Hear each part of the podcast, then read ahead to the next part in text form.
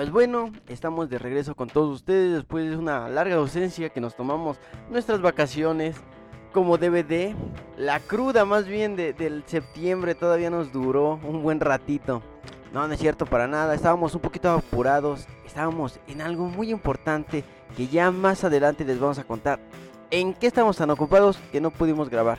Pero bueno, ya tenemos para ustedes el capítulo de esta semana, como siempre, pues con mucha información y traemos un tema prácticamente con el que posiblemente debimos de haber empezado. Pero no pues. Sin más, los dejamos con este capítulo y ahorita regresamos. Recuerda que nos escuchas aquí en Radio Cui y nosotros somos la banda Pechar. Hola, ¿qué tal? Pues empezamos con los saludos de esta semana. Nos vamos a ir con pura bandita de Instagram. Empezamos primero con Santiago MR23. Y disculpen si los decimos mal, pero tienen ustedes usuarios muy extraños. Nuestro segundo saludo es Misasa Lovegood.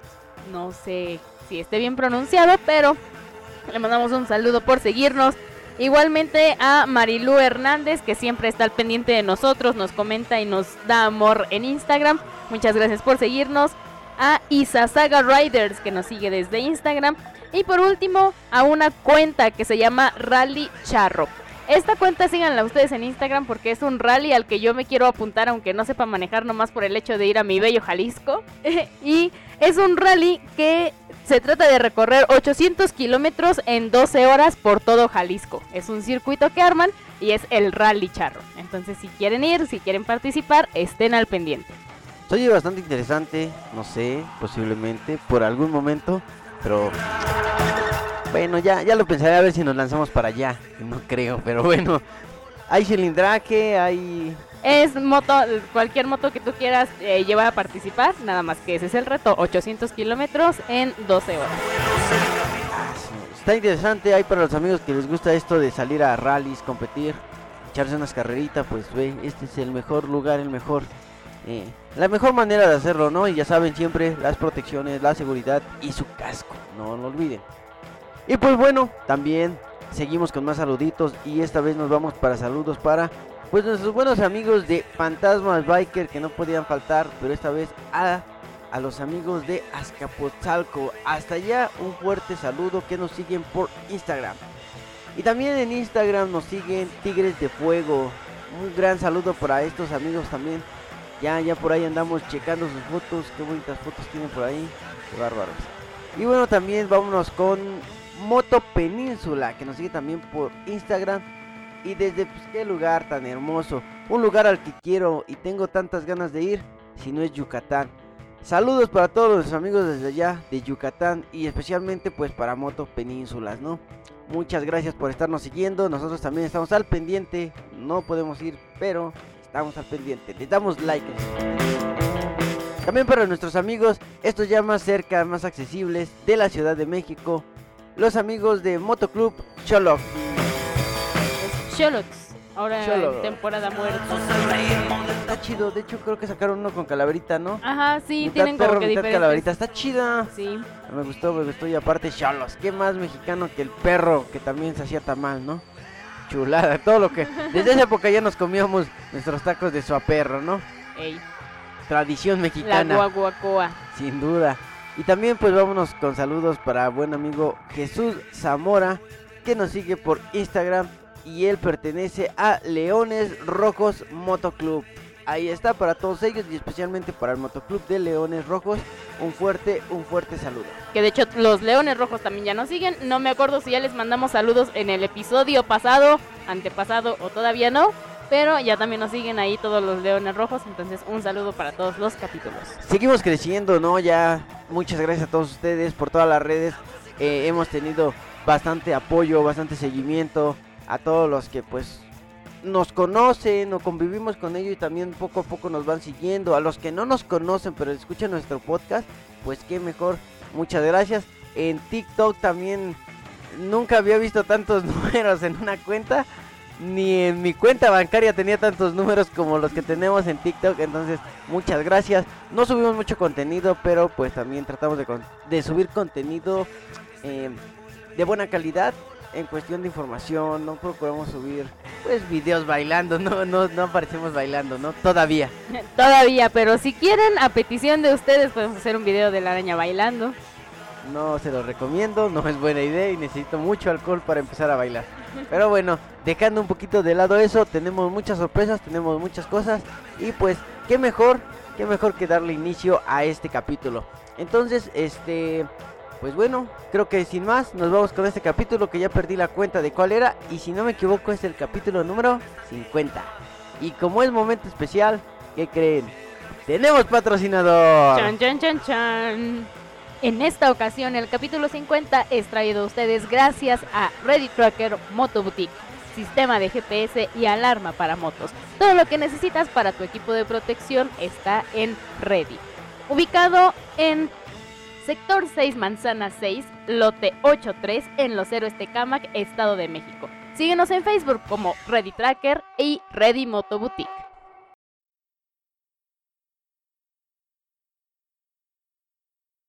Y pues bien, así es como damos inicio a otro episodio más, a otro programa y esta vez pues vámonos con un tema bastante interesante.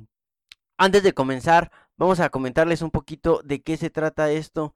Estamos organizando un gran evento que yo creo, o más bien no estamos organizando nosotros, la verdad lo está organizando Bushido, que es el motogrupo al que pertenecemos, y pues Radio Cui, como siempre, en colaborador de en la colaboración de tratar de apoyar o ayudar pues estamos ayudándoles con la difusión de este gran evento. El día 19 de diciembre, anótelo bien en su calendario porque vamos a tener un evento, yo creo que va a crear mucha expectativa y vamos a empezar a crear algo que esperemos y va a ser así, cada año poder eh, ofrecerles este, este medio para crecer como personas más que nada. Pues de qué se trata, sin más, estamos hablando de el primer taller LMS, lenguaje de señas mexicano. LSM, lengua de señas mexicana. Ah, exactamente. Eh, donde pues eh, vamos a tener un pequeño curso donde se les va a dar prácticamente nada más una pequeña introducción a lo que es este gran lenguaje porque es muy extenso, es como aprender otro idioma, literalmente. Pero vamos a practicar un poquito, más que nada lo necesario para saber qué hacer al encontrarnos con una persona. Y tal vez saludarla en la calle o está pidiendo ayuda y nadie les, nadie lo entienda o nadie puede ayudarle, pues que tú puedas acercar a apoyarlo, ¿no? E, esa es una, una, una idea del por qué estamos haciendo eso. Otra, y principalmente a lo que está enfocado este proyecto, es para brindarles servicios y atención médica cuando se requiera. Nosotros como motociclistas hemos sufrido accidentes y a veces en las motos llevan personas que son sordas, ya que esto no los excluye pues, de ser motociclistas ni de ser mochilas o copilotos y estar en este mundo maravilloso. Afortunadamente o desafortunadamente, pues en Bushido también contamos con nuestro gran participante, no es miembro, pero es participante y es sordo. Entonces también nosotros entendemos la situación y sabemos que esta situación no es cerrada ni es exclusiva de nosotros.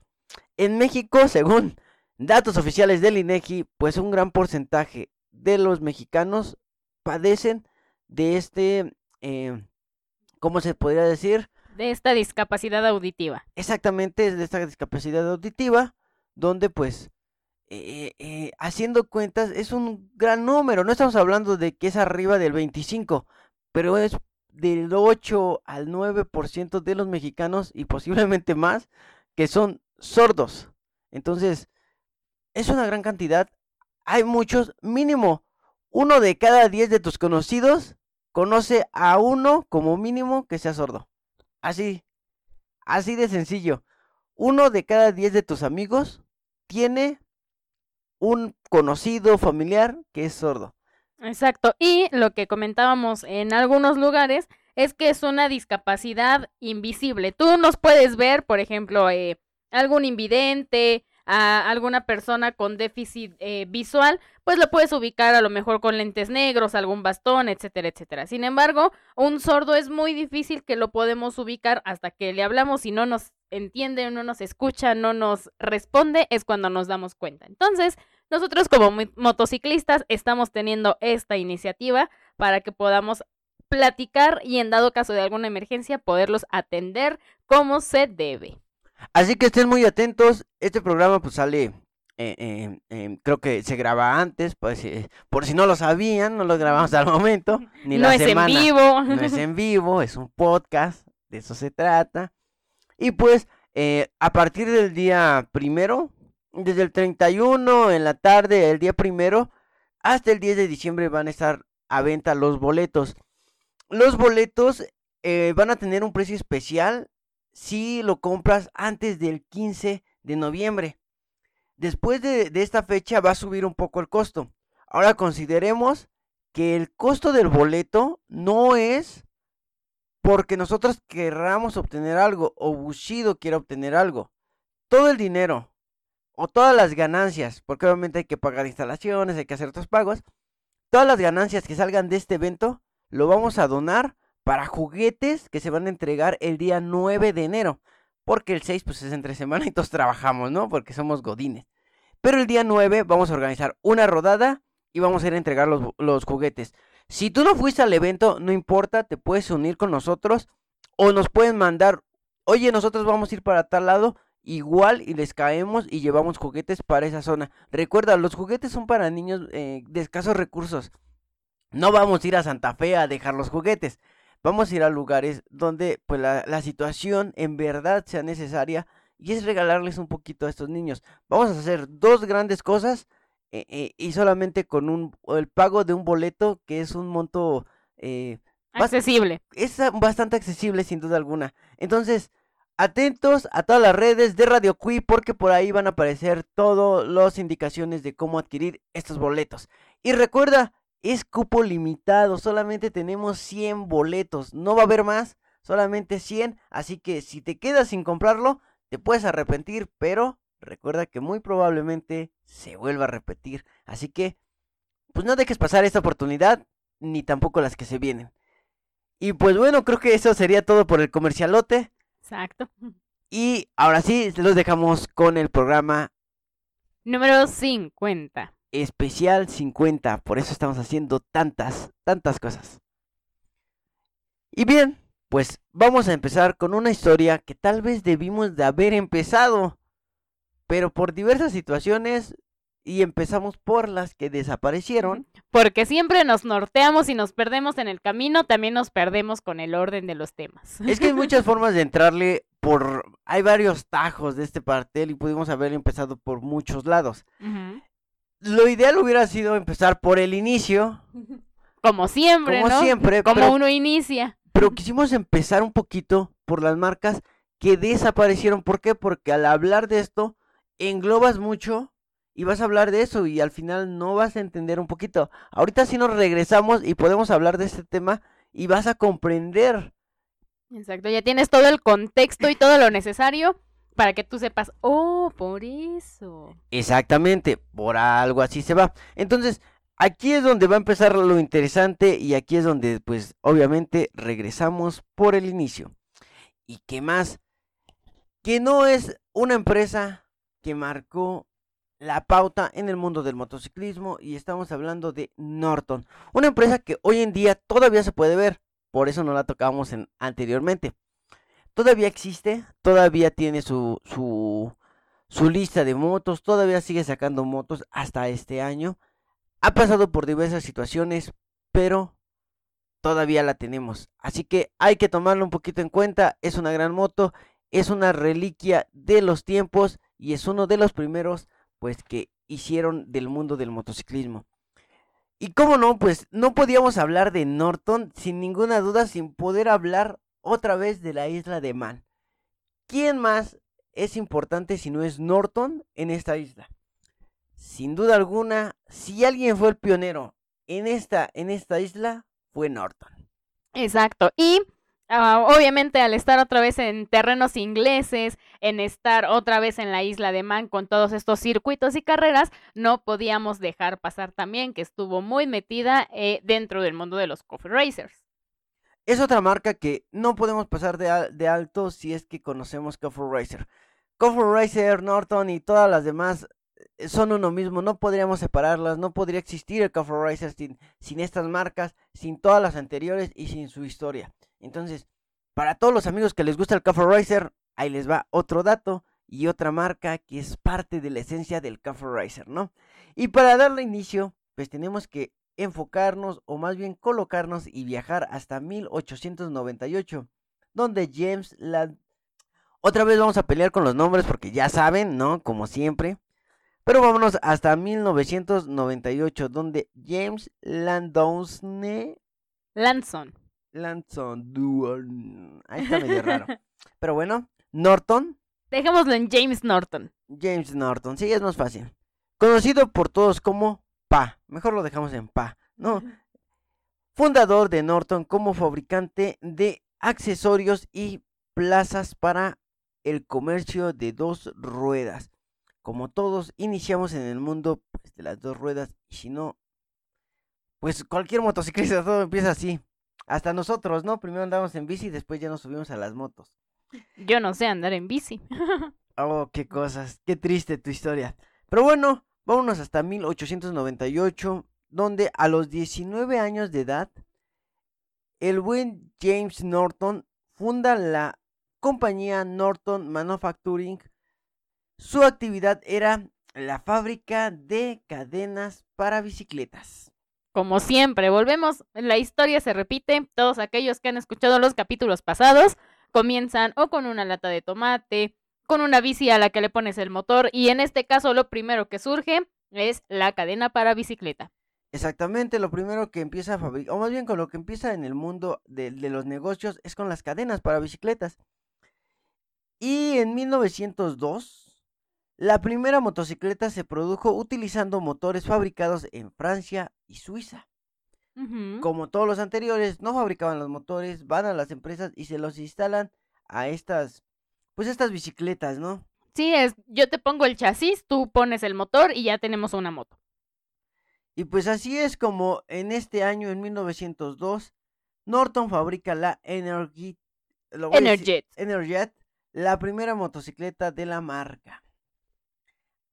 Así es, pues con este, con este moto, que prácticamente es como todas, es más bici que moto todavía.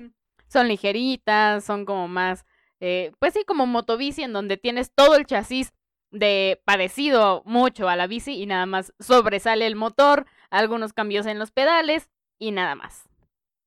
Y pues bueno, no tardó mucho para empezar a posicionarse entre las líneas de motos más importantes y fue Cinco años después, en 1907, donde Ren Fowler ganó la Twin Clinder Class con una Norton, fue el comienzo de la tradición más importante de la marca, el éxito en la primera TT de la isla de Man.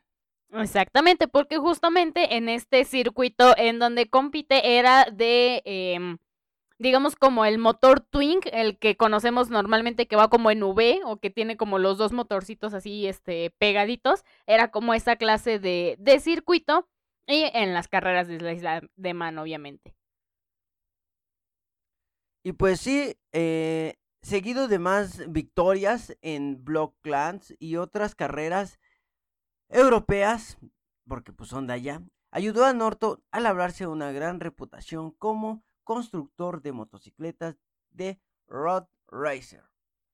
Y es ahí donde, pues obviamente, otra vez regresamos a aquellos tiempos, pues no existían las, las redes sociales, el internet. ¿Cómo conocían las motos? Pues ibas a las carreras, las veías, te llamaba la atención y empezabas a adquirir esas marcas, las empezabas a comprar. Entonces, ¿de qué manera te puedes dar a entender? Pues qué mejor que ganando. Cuando tú ves una moto ganadora, esa es la moto que tú crees que es la mejor. Exacto, así como antes eran las, o bueno, actualmente también tenemos las carreras de caballo y vas y apuestas porque es el mejor caballo el que gana. Antes, pues te promocionabas saliendo a rodar en estas, en estos circuitos y en los que se posicionaban en los primeros lugares era la moto a la cual ibas a comprar. Ya lo vimos también con Triumph, poco a poco, cuando llegó, se fue abriendo paso porque Norton era la que estaba gobernando las islas de, de Eman en estos circuitos en estos años.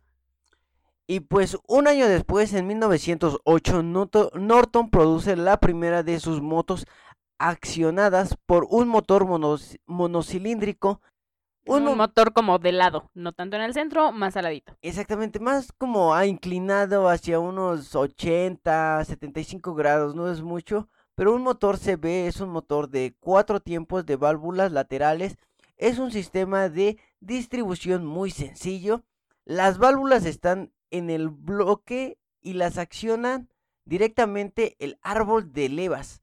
Como curiosidad, en 1909 las Norton se vendieron en las famosísimos almacenes Harrods. Perdón mi inglés, es horrible. y pues sí, así es, en 1908 desarrollan un motor monocilíndrico de 630 centímetros cúbicos. Pues empezó con algo grande, no, no, no empezó con chiquitas. Sí, ya vimos que anteriormente todas las marcas empezaban como de, ay, unos 100, 125. Bueno, algunas, lo- porque otras algunas. empezaron con 55. Ajá, pero digamos como que la media es de que no llegues ni a los 200, ¿no? Ya cuando te va bien empiezas a subir 250, 300, 400 y esta de lleno se fue a, a lo grande. Y pues el famoso logotipo de Norton fue diseñado por el propio Pa, el creador de Norton, junto con su hija Ethel. Ethel, o no sé cómo se diga, es que el acento, no, no, no lo conozco. Mira, no, no vamos a ponernos a tomar el té para sacar nuestro acento británico el día de hoy. Exacto. Eh, apareció por primera vez en la parte frontal del catálogo de 1914 y desde 1916 Norton Motorcycle lo lleva en sus tanques de combustible. Exacto. Y vamos a ver que el logo de Norton, al igual que todos, eh, tuvo como que muchos cambios. Sin embargo, lo que sigue manteniendo es que nada más tiene Norton y cambió un poquito la tipografía. Porque vimos que con este Vespa, que en algunas motos anteriores, que le ponían que las alitas como Sundap, o en el caso anterior de Triumph, que también tuvieron varios escudos, como que Norton es la única que mantiene Norton y nada más cambia un poquito el fondo, pero no, no modifica tanto su escudo. Sí, en algunas salía con una bandera, pero el, el nombre, la, la tipografía de, la- de la letra no cambió mucho, no le hicieron mucho, como bien lo mencionas en otras, que prácticamente se veían muy distintas, BCE, BSA, este, que, que también creo que sacó cada, cada moto le sacaba un logotipo diferente y bastante diferente, ¿no? En esta ocasión no, ellos eran más como de me gustó. Aparte el símbolo, ¿no? Era el, el padre de la de Norton Ajá. y la hija, pues obviamente yo creo que había más que solamente negocios, sino algo un poquito más pues arraigado a lo sentimental. Sí, exacto. Nada más era como, ah, sí, yo, yo firmo, pero pues tú ah, tienes toda la palabra. La marca lanza la Norton lanza su siguiente motocicleta llamada Norton Model 18 Flag Tank de 500 centímetros cúbicos, ganando el TT Senior y de Sidecar en 1924, la primera con la válvula en la cabeza del cilindro. Exactamente. Recordemos que este circuito senior eran ya, como bien marca la moto de 500 eh, centímetros cúbicos, eran los circuitos eh, para motos más pesadas. Las otras eran como para motos de carreras o las que comienzan a ser como doble propósito, un poquito más para terracería. En este circuito eran carreras que se hacían para motos más grandes y obviamente las de sidecar, ya vimos que Norton también saca sus modelos con el carrito al lado para que pudieran competir y que también tú las pudieras comprar sin ningún problema. En este tiempo estaba también mucho de moda esa, esa carrera con Sidecar. O sea, como que era muy novedoso, les gustaba mucho. Hoy en día creo que ya no es tan común. Ya no es común y de hecho siento yo que hasta era más arriesgado con el sidecar porque teniendo tú tu moto solita sabes tus dimensiones y a veces se te va, ¿no? Pero teniendo el carrito al lado y lo vimos este en el capítulo de lo de las mujeres y el motociclismo que te llevabas hasta el perrito, ahí le ponías su casita y todo. Competir en una carrera con un carro al lado en donde te puede ganar el peso a la hora de hacer las vueltas, recordemos que son circuitos rápidos y que actualmente la isla de Man en estos circuitos de la TT son eh, de las carreras más peligrosas que hay. Entonces ahora eh, pone ese contexto con una moto y un carrito al lado, es como de, ah, muchas personas compitiendo por eso, tratando de esquivar y de filtrar con un carrito al lado. eh, Es que ocupas más volumen, primero que nada, y en segunda sí debes de tener una gran coordinación con tu copiloto, que en este caso va en el Sidecar. Porque obviamente al inclinar ellos se tenían que mover al lado contrario, ellos eh, eh, era pieza muy importante para mantener la moto estable. Si tú te movías mal, perdían la estabilidad de la moto y los dos salían volando. Entonces, sí eran muy arriesgadas, sí bastante chidas, pero pues bueno, se dejaron de hacer por la seguridad también. Todavía creo que se hacen, pero de exhibición, ya no como carrera. Creo, no estoy seguro, creo. Y pues bueno, de ahí nos vamos hasta 1925, donde Pa Norton, pues desgraciadamente murió a sus 56 años. Digo, no, no fue tan viejo, pero en esas épocas era yo creo que buena edad, no vivían mucho en esa época. Sí, mira, estuvo dentro de la media. No, así pasó. Bueno, sí. Sí, sí pasó. Para eso quedan que te ibas como que a los 30, 40. Más o menos, ya como a los 40 ya, ya, no es que estuvieras viejo, pero morías por alguna enfermedad o algo así, ¿no? Te morías hasta por diarrea en esos tiempos. Decían por ahí eh, en otro podcast eras alérgico a este, al metal, porque pues una bala también ahí perdida en esos tiempos y pues mira. Y pues bueno, a, a mediados de, los, de la década de 1930, Norton estaba produciendo más de 4.000 motocicletas cada año. Entre la guerra, no, entre la guerra, Norton ganó el TT Senior de la isla de Man 10 veces y entre 1930 y 1937 ganó 78 de las 92 grandes premios disputados. Aprovecharon la guerra, aprovecharon que otros andaban distraídos y pues se llevaron todo. Y es por eso que Norton es una leyenda y es muy conocida y es muy querida. Así como los estadounidenses tienen arraigado en el corazón Harley Davidson, que a pesar de que Indian es la primera, Harley Davidson se metió más en la sangre y en, el, en la piel de los estadounidenses. Norton, pues es un orgullo entre los ingleses por tantas carreras ganadas. Ahorita, de 92 carreras, ganar 78, pues no era cualquier cosa. Sí, exacto. Y estamos viendo que igual eran en los circuitos más grandes con motos como que más toscotas o más pesadas. Y aunque no lo hubieran sido, Norton en este entonces, ya lo habíamos mencionado, estaba eh, prácticamente ibas y apostabas a ver a cuál Norton iba a ganar porque estaba completamente este como un monopolio ahí de puras Norton en las carreras de la Isla de Man y fue por eso que poco a poco las demás marcas tuvieron que irse abriendo paso para que eh, pudieran también competir y ganarse un lugar dentro de la Isla de Man. Con el inicio de la Segunda Guerra Mundial, Norton se retira de las carreras, pero entre 1937 y 1945 fabrica casi 100.000 Velve, casi una cuarta parte de todas las motocicletas militares. Es, esa fue su contribución al llamado esfuerzo de la guerra. Exactamente, porque estas, estas motos fue como las que vimos en, el, en los capítulos pasados con, eh, con Triumph, que igualmente poco a poco iban eh, haciendo su contribución a la guerra, ¿no? O sea, como que se retira de las carreras, pero no por el hecho de que se retira de las carreras es como de, ah, bueno, ya no voy a participar. Se retira de las carreras porque obviamente el ejército también dice, tus motos son las que están en primer lugar siempre, tus motos son aguantadoras, ligeras, tienen calidad, sha, sha, sha. Entonces, quiero tus motos para que sirvan al ejército. Además, recuerda que entre más motos mandabas, más patriota eras, ¿no? Entonces, Exacto. y volvemos a las mismas guerras, ¿no? Ve, este, Triumph cuántas hizo y la otra marca cuántas hizo y Norton así posicionándose igual en primer lugar. Entonces, todos contribuían a, al ejército, a la guerra, cada uno tenía su preferida, pero Norton también estuvo muy metido en ese, en ese aspecto del ejército y también en los primeros lugares. Pues para que solo una marca o abarcara una cuarta parte de todo el ejército, pues sí es, sí era bastante. Ahora si consideramos cuántas marcas existían para esta época, pues divide todo el ejército en cinco marcas y que una lleve una tercera parte, una cuarta parte, ah, o sea, era un poderío de en ese tiempo de esta marca, ¿no? Y pues bueno, la empresa logró victorias en todas las ediciones de TT de Man entre los años 1947 y 1954.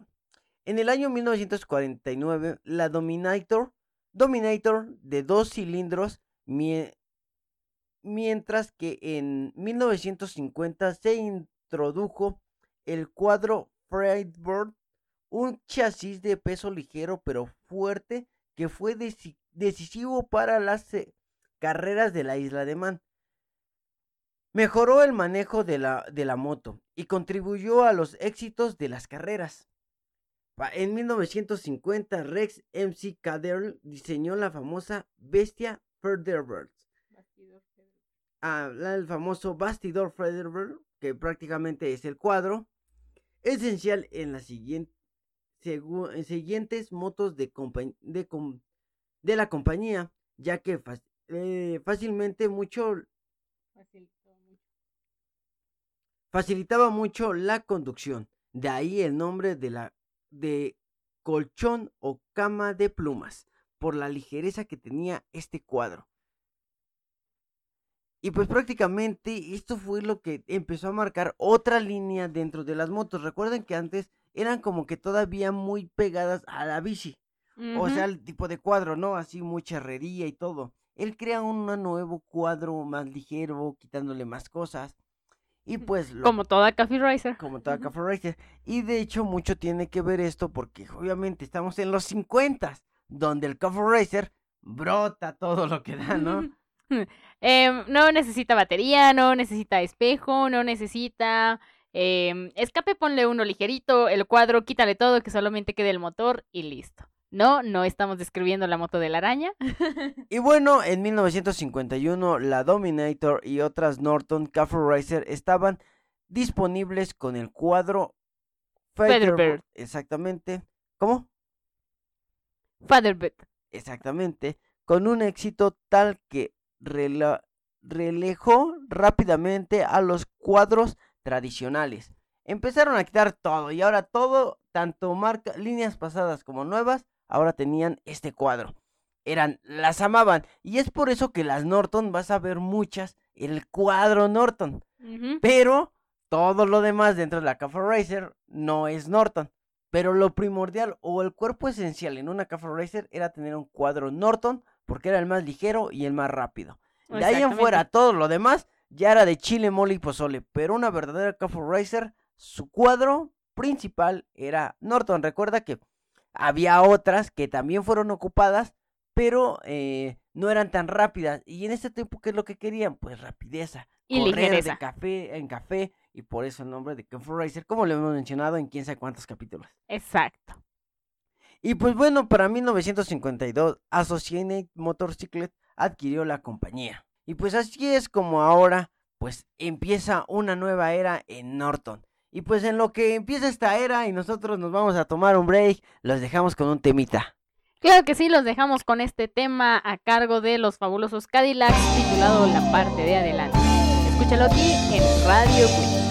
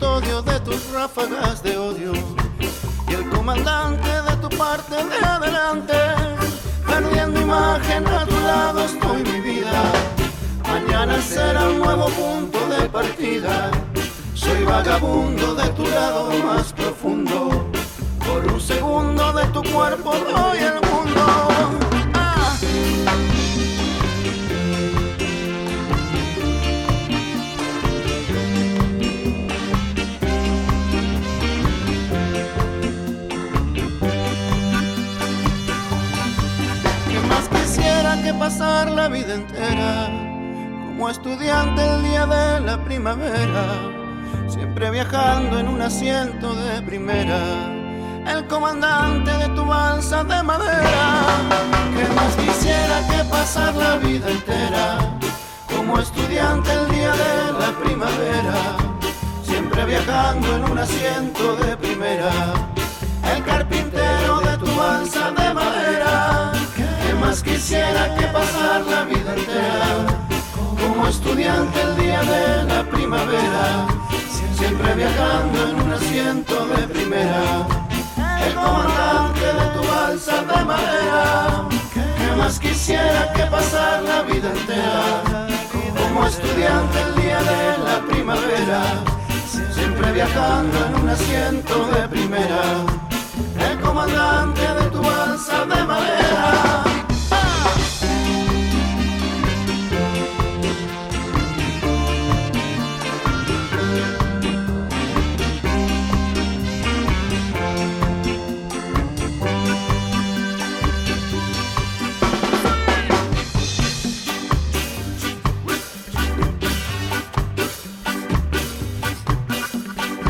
Estoy buscando alguien que me entienda, alguien para recordar Porque soy un vagabundo que va por el mundo Regresa a su casa, alguna casa Para encontrar esa princesa vampira Que respira, respira y me mira Princesa vampira, respira y me mira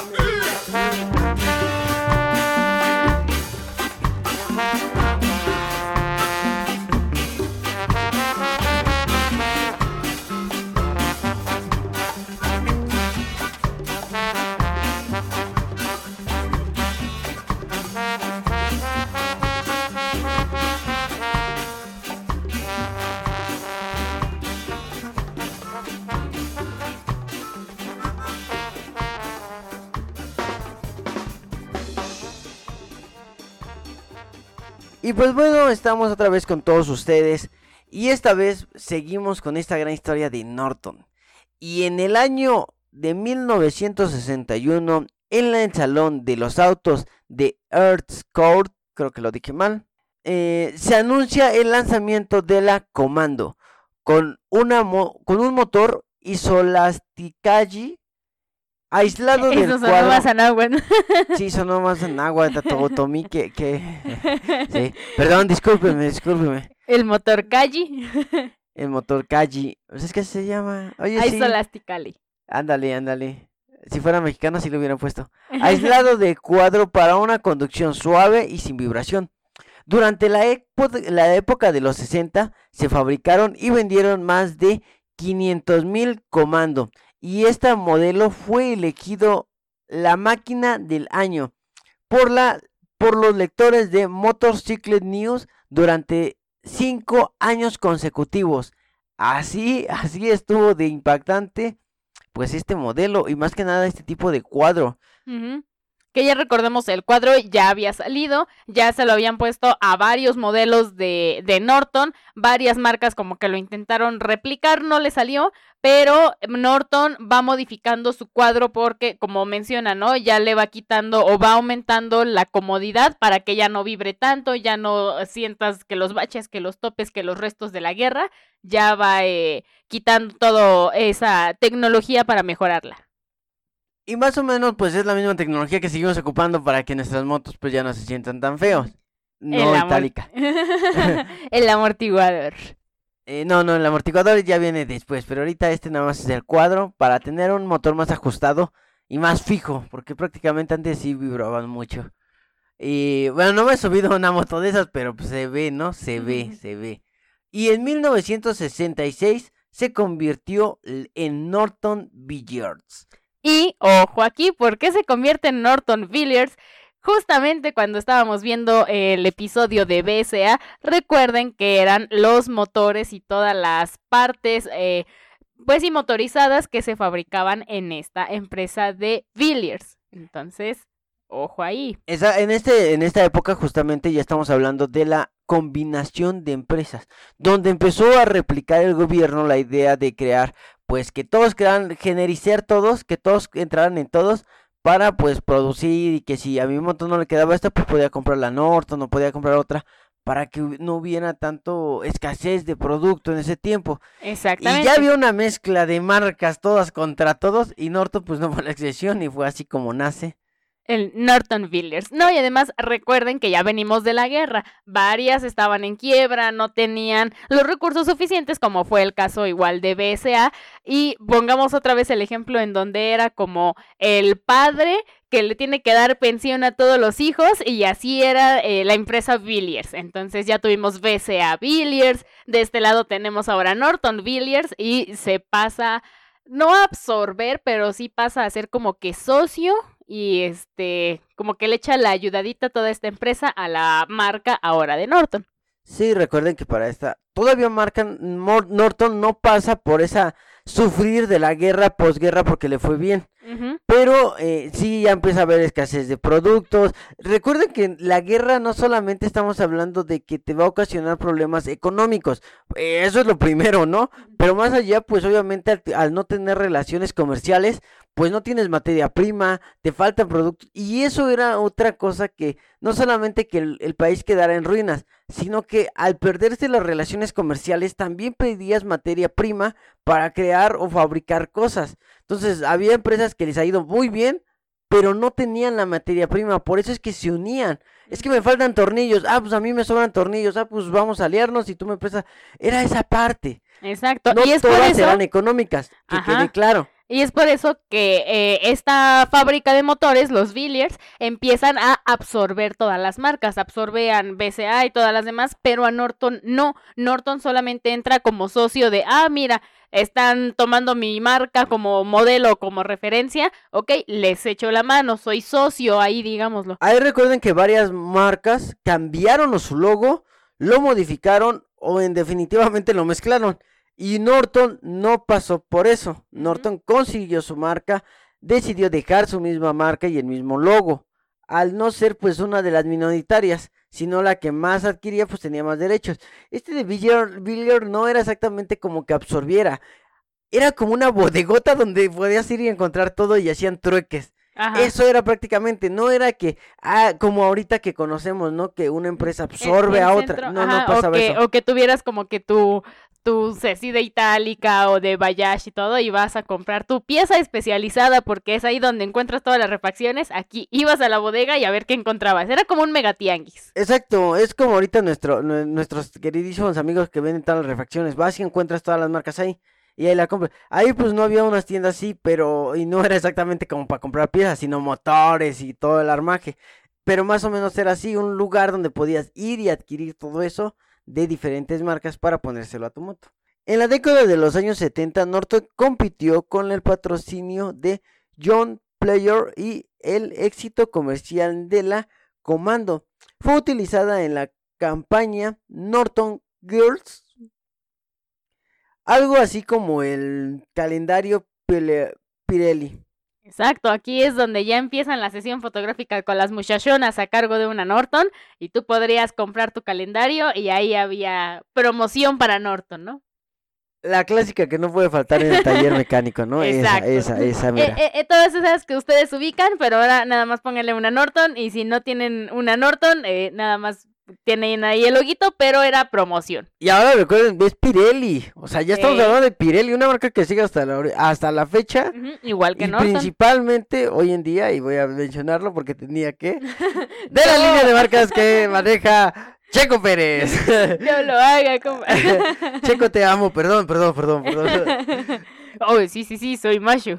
Perdón, pero lo tenías que decir. Es una marca que obviamente todos conocemos y donde se la vemos mucho, pues son eh, una marca de, neumáticos que participa en, está en Fórmula 1. Y ya en este tiempo estar pa- eh, eh, pues trabajando con Norton, ¿no? Y en ese No tiempo trabajando, compitiendo, Co- porque. Pirelli era el mayor, eh, pues sí, como que la mayor competencia en cuestión de quién le voy a tener que hacer publicidad o contra quién voy a tener que hacer mi, mi publicidad para yo darme a notar Pero, pero sí el- estaban eh, juntos, o sea, en este caso sí estaban juntos porque fue cuando sacaron la campaña de Norton Girls. Sí, pero primero eh, estuvieron ahí como que su pique porque Ay, Pirelli bueno, era no fue, el- no fue como que su pique, es, es Pirelli al que le iba bien, le sacaba fotos, pues es su chamba, le, él le vendía llantas a todo el mundo, él no tenía bronca. Pero bueno, fue en esta década donde las modelos japonesas se empezaron a imponer y a co- comprar en la marca de manera que Norton, como en otras grandes marcas británicas, estuvieron al borde de la extinción. La última comando se fabricó en 1976. ujú, Bueno, ya vimos que eh, sí tiene una larga vida, unos más de 10 años, por lo menos la, la moto comando, pero ya en estos años, a pesar de que estaba el calendario sabrosón ahí en el, con el mecánico anunciando la Norton y demás, pues tenemos que ya se empiezan a colar, bueno, no a colar, pero a ingresar ya en el mercado todas las motos japonesas, y es entonces donde empieza otra competencia. Exactamente, y en 1971 otro de las famosas modelos, o bueno, otro modelo de motos llega al mercado y es la String Scrambler. Esta palabra también creo que ya está muy marcada entre los eh, motociclistas, ¿no? Ya conocemos un poquito de eso y ellos sacan esta, esta moto.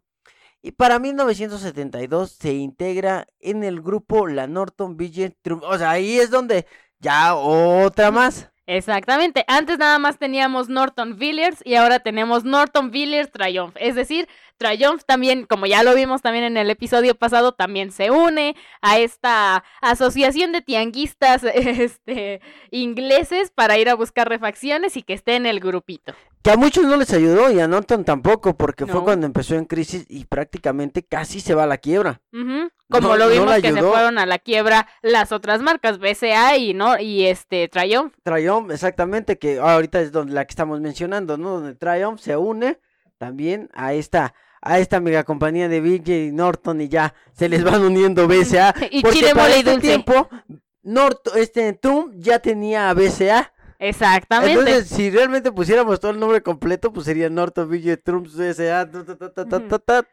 y muchas más y etcétera, ¿no? Exactamente. Y pues, muchas más chiquitas que no están incluidas directamente, pero que ya pertenecían o a Norton o a Triumph o a BCA y tenías que poner la lista prácticamente de cada una con cuál estaba. Sí, Así es, sin duda alguna. Y pues bueno, llegaron la e-, época de los ochentas.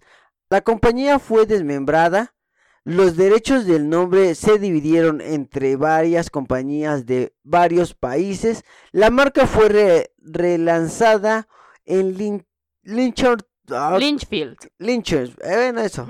Lynchfield. Eso, en 1988 y en 1989 Norton levanta su es- estandarte de guerra dejando claro sus intenciones al gran Steven Splay, el campeón británico de Superbiker con una motocicleta negra lucida de nuevo luciendo el patrocinio de John Player Special.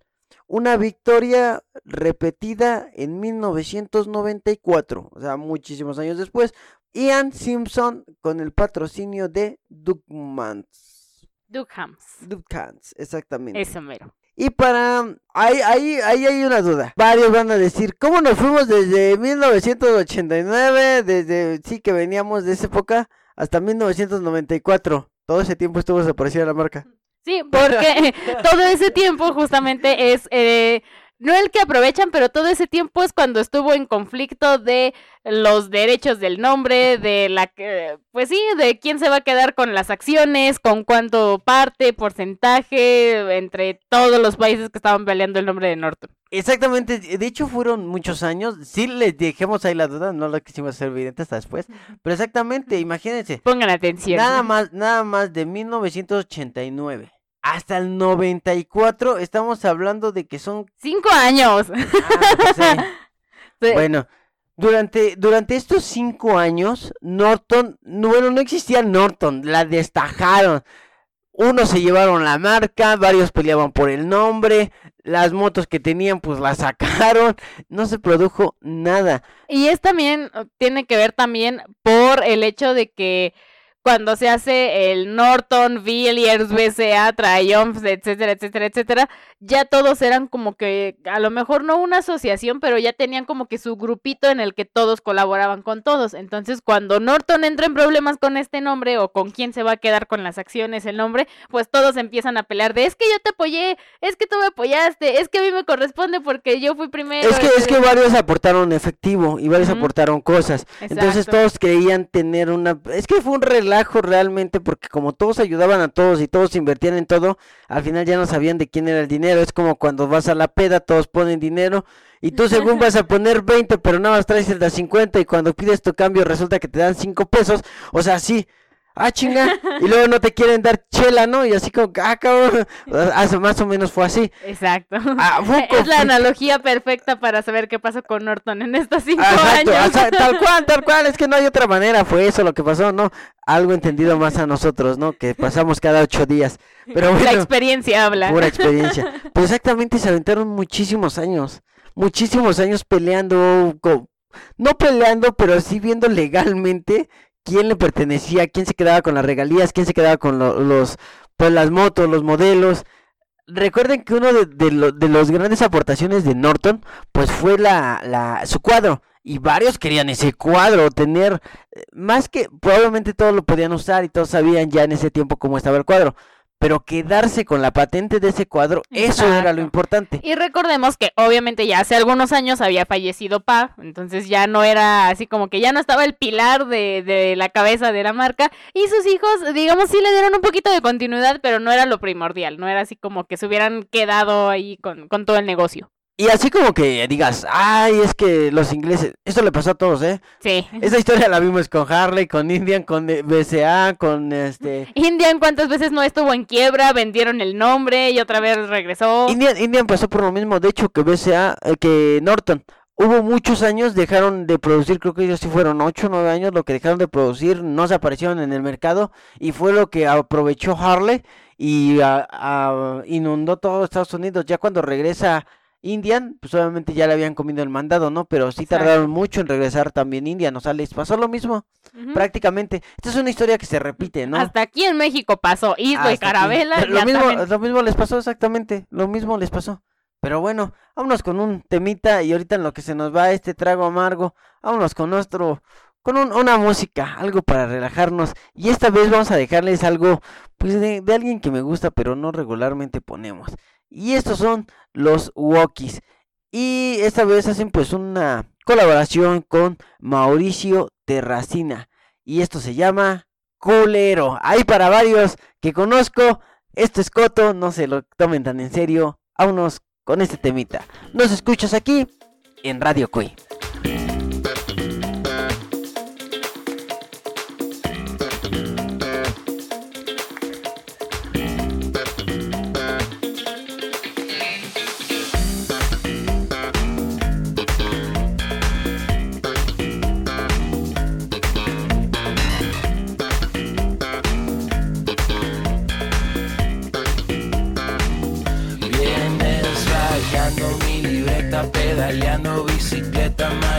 A la papaya y sexteando a la carnala, marcándole a la flaca, poniéndote mi bata, con lodo en los tachones y brincando en los colchones.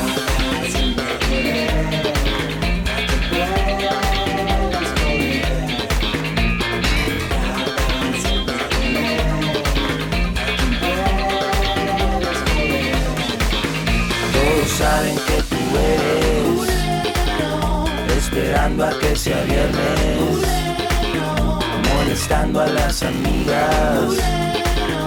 Todos gritan cuando vienes.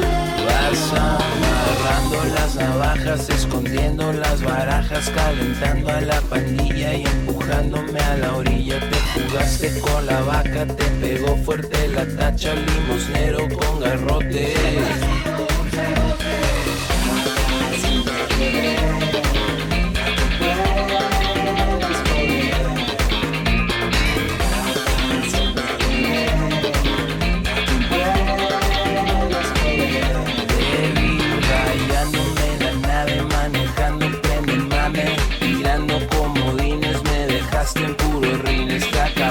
ya las chelas, ya apañaste las botellas. Ahora huele a mota y en la puerta está la chota. Todos saben que tú eres, esperando a que sea viernes, molestando a las amigas.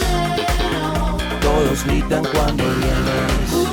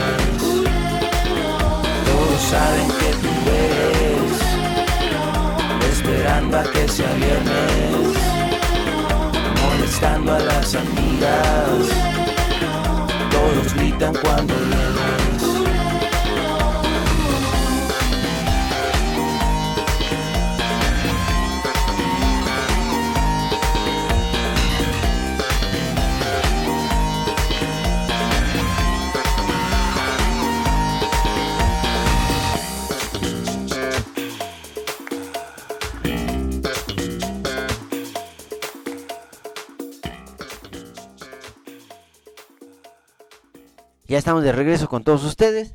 Y pues este, vamos a, a- ya prácticamente a la parte final de este episodio. Pero vámonos a lo más interesante. Pues fue en 1992 donde Steven Hislop, uno en una Norton AB, Abus o ABUS, derrotó a Carl Fogarty, que piloteaba, Fogasty. Fogarty, que piloteaba una Yamaha, ganando la categoría de senior de la TT de la isla de Man. Hace casi ya 30 años que no ganaban una moto británica. No obstante, los éxitos deportivos no fueron suficientes para evitar que Norton se echara al cierre. Exacto, porque recordemos que ya para estas épocas estaban ya las motos japonesas. Entonces, estas motos como fueron Yamaha, este, Kawasaki, etcétera, etcétera, todas estas marcas ya estaban compitiendo dentro de la isla de Man y se fueron posicionando a tal grado que cuando Norton deja de ganar los premios de primer lugar, pasan a ganarlas todas estas marcas japonesas. Y es por eso que en tantos años una moto británica, llámese Norton, llámese Triumph, la que quieras, no había vuelto a ganar en una competencia de la isla de Man porque ya no tenía cómo competir. Norton está en, en problemas con el nombre, con las piezas, etcétera, etcétera. Y llegan las motos japonesas a dar una mejor calidad, igualmente económicas y demás. Pues ahí, igual como que fue la bajadita que tuvo Norton, aprovecharon estas motos y pues se queda muy atrás esta, esta marca de Norton. Y pues, este, así es, pues ya cuando regresaron a la vida, pues ya les habían comido el mandado las motos japonesas. Ya entraremos también a platicar un poquito de por qué se volvieron tan populares. Pero bueno, hasta, nos vamos esta vez hasta el 2008, donde se reinicia la actividad como Norton Motorcycles. Norton se trasladó a su actual sede en Donington Park, no sé Park. Eso, eso dije. En, mil no- en el 2008, en 1900. Ahora ya. ya me regresé. Está bien que tu película favorita sea Volver al Futuro, pero aquí no aplica. Sí, sí, perdón, perdón. En el 2008 y en el 2009, el pro- propio director general y dueño de la compañía, Stur Garner, estableció el récord mundial de velocidad para un motor rotativo de motocicleta. En 1976, milla- Ahora, en mil se- de 173 millas. Ya me quedé con las fechas. ¿Qué onda conmigo? En 173 millas por hora, en una distancia de una milla, Eso era lo que daba el motor que, que tenía justamente este Stuart Garner. O sea, hicieron como, no hicieron competencia, o sea, no era así como que la competencia tal cual, pero fue como que el motor mejorado y en una milla, no sé en cuánto equivalga una milla, ahí sí les fallo con el dato, pero en una milla, em, pero tú podías, eh, o la velocidad que te daba el motor era de 173 millas por hora, entonces, eh, digamos que era como de los más veloces, más eficaces, y pues tenías un buen rendimiento. Equivale a mil pasos. ah, cabrón. oh, sí, déjame contar mil pasos. Pues ha de ser como un poquito más o menos del kilómetro, ¿no? Una milla es 1.6 mil kilómetros. 1.6 y fracción kilómetros. ¿Ves? Sí, era casi el kilómetro de la milla. Sí, casi, casi un kilómetro. Hay variación nada más, ¿no? De, del pie de, de Carlos V era, ¿no? Si no mal recuerdo. Creo que sí, no sé. Bueno. Cuenta los pies y a ver si, si tienes ese. Es que, es que el pie viene exactamente de, de, de la medida del De la medida de un pie de un rey. Creo que era Carlos V, si no mal recuerdo. Y el güey estaba patón. Entonces también así como que... Ah, Igual las cuartas, el codo. Ajá, variaban porque pues eran de un güey y luego pues todos teníamos medidas diferentes, ¿no? Imagínate que alguien que venda, no sé, telas le digas, deme un cuarto y no tenga mano, es como de... Y... Te lo mido no, en todo. No, no, que fue cruel ese chiste, fue cruel, fue cruel. No, no, no, fuera, fuera del programa. Pero bueno, entonces, regresando a esto, podía recorrer una milla en, bueno, lo que te daba una milla eran 173 millas por hora, es decir, podía recorrer 170 y, vamos a dejarlo en 175 kilómetros en una hora. La primer comando 961 CE fue entregada en el 2010. Al éxito de este modelo sirvió a Norton Motorcycle para retomar definitivamente a la producción. En el 2010 la marca volvió a fabricar una moto, en este caso la Comando 961CE, que es la que mencionábamos hace un momento, que con su estilo Cafe Racer retomó una nostalgia al estilo de los años 60. Exactamente, y recordemos que fue justo con la moto Comando o con el modelo Comando que tuvieron tanto éxito o fue el modelo muchísimo más aceptado y por lo cual a la hora de hacer el gran regreso de Norton eligen este modelo de la comando para abrir nuevamente las puertas al mercado. Así es, en el 2012 volvió el regreso de la Norton a la TT casi 20 años después de aquellos años de 1992 cuando Steven Hislop consiguió la victoria en la que para muchos fue una de las carreras más grandes de todos los tiempos. En el año 2013 Norton puso la SG2 a disposición de los pilotos Ian Markman y Dan Haggerty con muchos caminos de desarrollo por correr.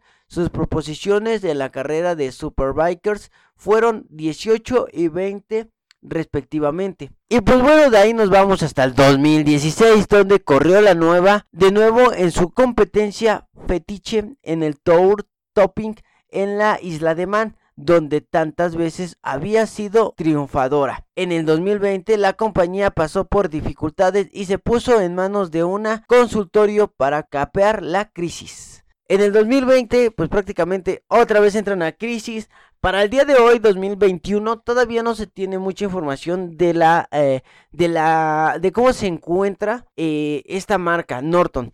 Eh, todavía sigue produciendo, pero pues obviamente son dos cosas muy distintas. Una empresa puede seguir produciendo marcas, puede seguir produciendo productos, pero por, de, por dentro se está desmoronando. Norton no se sabe todavía, no han dado mucho informe. Sacaron creo que un nuevo modelo este año de moto. Pero eso no quiere decir que pues lo salve de la bancarrota otra vez. Todo está en cuestión de ventas, en cuestión de números. También participan en carreras de G, GP, ¿no? Entonces todo eso también influye.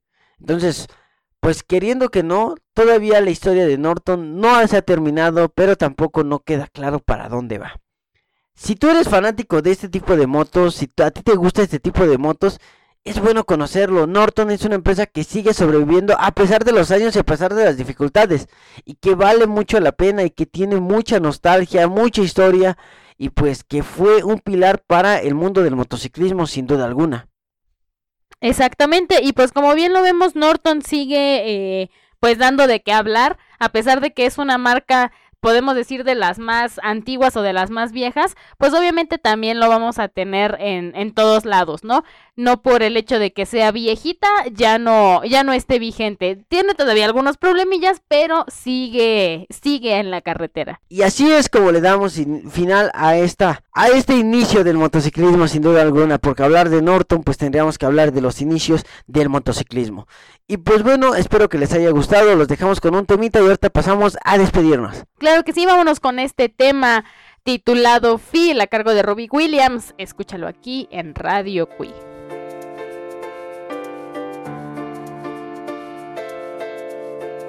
Come on, hold my hand. I wanna contact the living. Not sure I understand this road I've been given. I sit and talk to God, and He just laughs at my plans. My head speaks a language I don't understand. I just wanna feel real love, feel the home that I live in. Cause I got too much life running through my veins, going to waste.